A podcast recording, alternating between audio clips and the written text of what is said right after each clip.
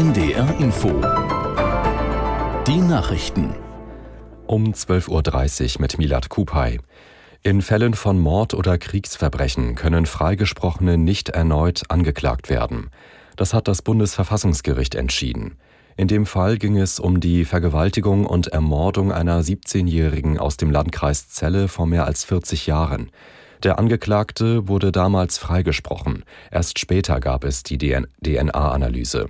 Eine solche ergab, dass der Freigesprochene doch Täter sein könnte. Die Richterinnen und Richter in Karlsruhe kippten damit eine umstrittene Reform, die 2021 beschlossen worden war. Dadurch konnten solche Strafprozesse wieder aufgenommen werden. Das Verfassungsgericht sagt jetzt aber, das Grundgesetz schütze sowohl bereits einmal Verurteilte als auch freigesprochene Menschen. Markus Söder ist im Bayerischen Landtag erneut zum Ministerpräsidenten gewählt worden. Im Anschluss warb er für Geschlossenheit und Fairness unter Demokraten.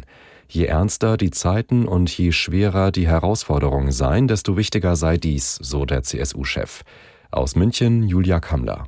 In seiner ersten Rede in der neuen Legislatur macht Söder seine Linie klar. Er wolle ein starkes, stabiles Bayern. Politik sei in erster Linie für die Menschen da. Vom Koalitionspartner, den Freien Wählern, kommt Zustimmung. Fraktionschef Florian Streibel betont in der zuvor erfolgten Aussprache, Demokratie und Rechtsstaat lebten von der Überzeugung, dass jeder Mensch die gleiche und unantastbare Würde habe.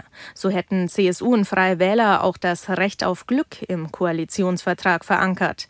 Den nennt Grünen Fraktionschefin Katharina Schulze dennoch ambitionslos. Bayerns Menschen hätten mehr verdient, als alte Forderungen von 2018 wieder zusammenzuschreiben und, Zitat, ein neues Schleifchen drum zu binden. Israels Regierungschef Netanyahu hat eine Waffenruhe im Kampf gegen die im Gazastreifen herrschende Hamas abgelehnt. Dies wäre eine Kapitulation vor der Barbarei, so der Ministerpräsident. Aus der NDR Nachrichtenredaktion Martin Seiler.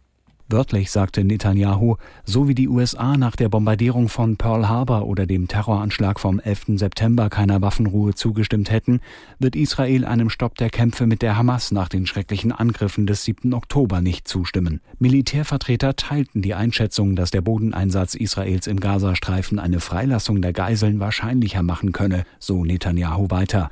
Das sehen Angehörige der Verschleppten anders. Sie appellieren weiter auf Diplomatie zu setzen und die Angriffe zu unterbrechen. Nach Angaben eines Militärsprechers befinden sich israelische Einheiten in verschiedenen Teilen des nördlichen Gazastreifens, unter anderem mit Panzern und Bulldozern.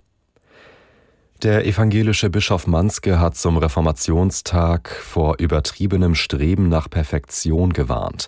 Fehler würden heutzutage gnadenlos ans Licht gezerrt. Ratgeber seien voll von Tipps, von der schlanken Figur über die gesunde Lebensweise bis zum nachhaltigen Autofahren. Doch ein solcher Druck könne so schwer auf Menschen lasten, dass sie kaum noch atmen könnten.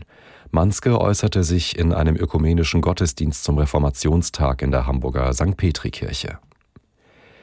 Nach dem schweren Unfall auf einer Großbaustelle in der Hamburger Hafen City läuft die Bergung des vierten Todesopfers.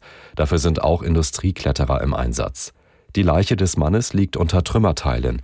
Bei allen vier Toten handelt es sich um Bauarbeiter aus Bulgarien.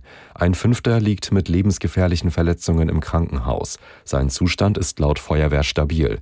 Auf der Hamburger Baustelle war gestern ein Gerüst in einem Fahrstuhlschacht aus dem achten Stock in die Tiefe gestürzt. Und das Wetter in Norddeutschland dicht bewölkt, hin und wieder Regen, daneben trockene Abschnitte, etwas Sonne, die Höchstwerte erreichen 8 bis 13 Grad.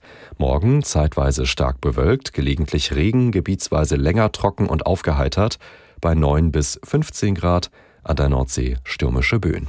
Und das waren die Nachrichten. NDR Info Podcast jetzt. Familientreffen. Ich bin Marika Williams und begrüße euch zu einer neuen Folge unseres NDR Info Podcast Familientreffen, zu hören auch in der ARD Audiothek. Und in dieser Folge werfen wir einen genaueren Blick auf alle, die grob zwischen 1995 und